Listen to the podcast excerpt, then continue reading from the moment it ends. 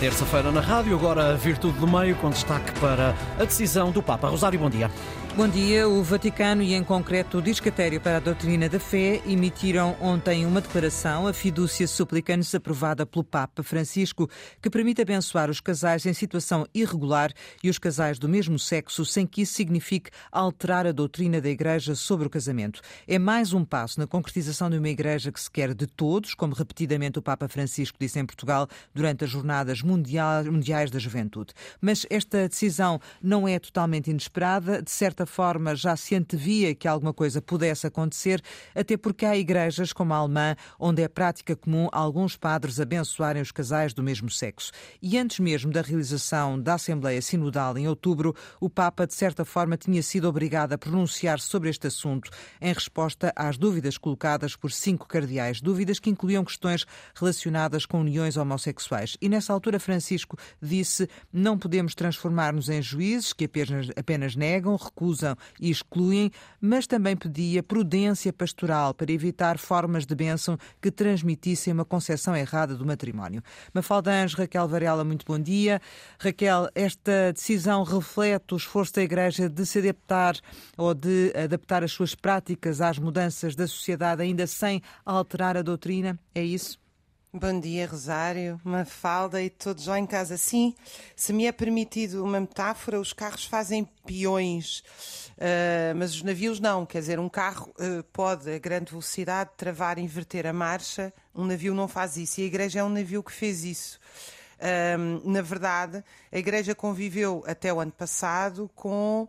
Uh, algo que põe em causa próprio, a sua própria estrutura, que são dois papas, Uh, justamente porque fez uma mudança muito significativa depois da crise de 2008, ligada a questões financeiras e ao seu isolamento político, uh, de passar de um Papa uh, que, é, que, foi agraciado pela Opus Dei, da ala mais da extrema-direita, pode-se dizer, da Igreja, para um Papa que dá, que deu assim o nome de Francisco, não é? Um Papa dos pobres. E, portanto, esta mudança é uma mudança extraordinária, o que eu acho que reflete contraditoriamente duas dimensões. Uh, uma igreja que é uma instituição que, se se modernizar, desaparece, mas ao mesmo tempo, tendo consciência disso, quer modernizar-se e arriscando arriscando de facto uh, o seu próprio desaparecimento, porque os dogmas, o princípio da Igreja que vem. Uh, enfim, sobretudo a, a, grande força da Idade Média barra feudalismo, uma estrutura de poder baseada justamente na condenação da mulher, porque a mulher pode ter filhos e, portanto, dividir a propriedade e no controle do corpo, portanto, o pecado, o corpo como pecado.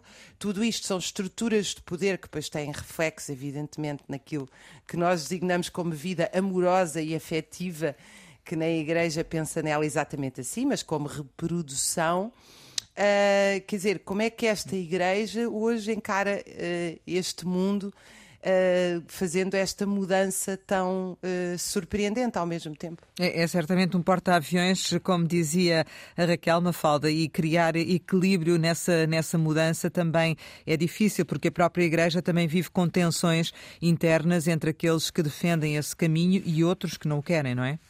Olá, bom dia. Eu acho que é uma belíssima metáfora uh, a que a Raquel escolheu. Mas sim, esta é mesmo uma igreja a adaptar-se à forma como o mundo é. Uh, e, portanto, o que fez uh, agora é, é, mais uma brecha no mundo de um Papa que acredita que a Igreja deve ter lugar para todos, todos, todos. E eu volto a repetir isto porque isto foi uma frase tão simples, mas tão eloquente, aquela que ele disse aqui em Lisboa. E, portanto, é uma Igreja a tentar abrir-se ao mundo, a tentar modernizar-se também com os valores uh, do humanismo. E há muitos anos que havia uma corrente que pedia uh, que a Igreja Católica se tornasse mais inclusiva para a comunidade LGBT. Uh, o facto do Papa Francisco aprovar a benção para casais do mesmo sexo é de facto uma decisão histórica. Isto pode parecer uma coisa insignificante para um não crente ou para um não católico, mas para os crentes homossexuais, e há muitos, isto é, é muito, muito importante. Até para os que vivem em união de facto, não é? Também Exa há essa exatamente. questão, claro. A, doutrina a, a, respeito do casamento entre pessoas do mesmo sexo não mudou. Uh, e a benção não significa a aprovação propriamente dita da união. Mas é um verdadeiro avanço. E é verdade que uh, o Dicastério para a Doutrina da Fé já tinha anunciado em novembro, por exemplo, que transexuais podiam ser batizados e que homossexuais podiam ser padrinhos de batismo. Tudo isto são pequenos avanços. Este ano ainda foi anunciado que o Sino dos Bispos um, uh, que é aquela Assembleia Eclesiástica que toma decisões muito importantes sobre o funcionamento da Igreja, ia passar a incluir 70 membros, não, não bispos, metade dos quais mulheres. Uh, isto numa Igreja que excluía completamente as mulheres dos lugares importantes. Tudo isto são pequenos passos para o homem, mas são grandes passos para uma instituição secular e tão fechada e tão resistente à mudança como sempre foi a Igreja Católica. Resistência à mudança, Raquel, que continua a existir, porque na verdade é, é a decisão de um Papa, mas não significa que haja unanimidade na sua decisão de toda a Igreja. Bem, sabemos que também que existem conflitos internos que muitas vezes têm dificultado eh, esse remar para a frente, não é? Sim, eh, eu devo aliás dizer que até me surpreende ehm, este Papa ter ido tão longe. Surpreende-me com sinceridade. Uh, eu, este Papa tem sido, enfim, das, dos dirigentes mundiais mais uh, coerentes. Às vezes eu brinco e digo que ele diz mais coisas de esquerda do que quase todos os líderes de esquerda juntos, o que é uma coisa realmente impressionante. E eu gostava de rematar, se, se me permites, Rosário, com uma nota rápida a propósito desta questão da esquerda e do casamento. É que esta medida é, vi, é, é vista como uma medida progressista e, quanto a mim, é, porque amplia direitos. Uh, mas é muito curioso curioso que os movimentos de esquerda nos anos 70 o que queriam era as instituições fora do casamento, ou seja, o Estado, a Igreja, as instituições não têm nada a ver com o meu casamento. E isto passou para uma luta que tem sido dominada a partir da década de 90 e 2000 para as instituições reconhecerem o casamento. Só para dizer que isto é um movimento simultaneamente de ampliação de direitos, mas também um movimento semi-conservador nesse sentido. Portanto, ele é conservador e progressista ao mesmo tempo.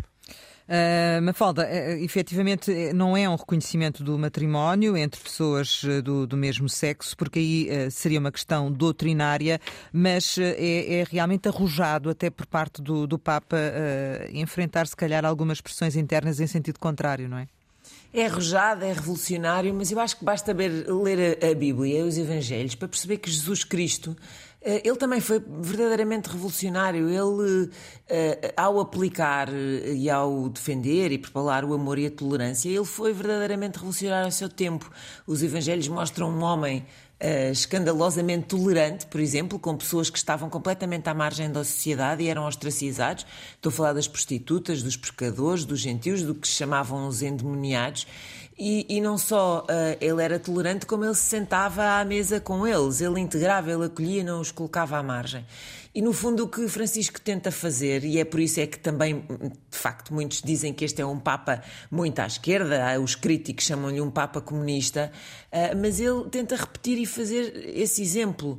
Uh, e, e, também foi este o Papa, é preciso sublinhar isso, que fez avanços significativos para afastar do seio da Igreja abusadores sexuais e que em 2019 decidiu abolir o segredo pontifício nos casos de violência sexual e de abuso sexual de menores cometidos por clérigos.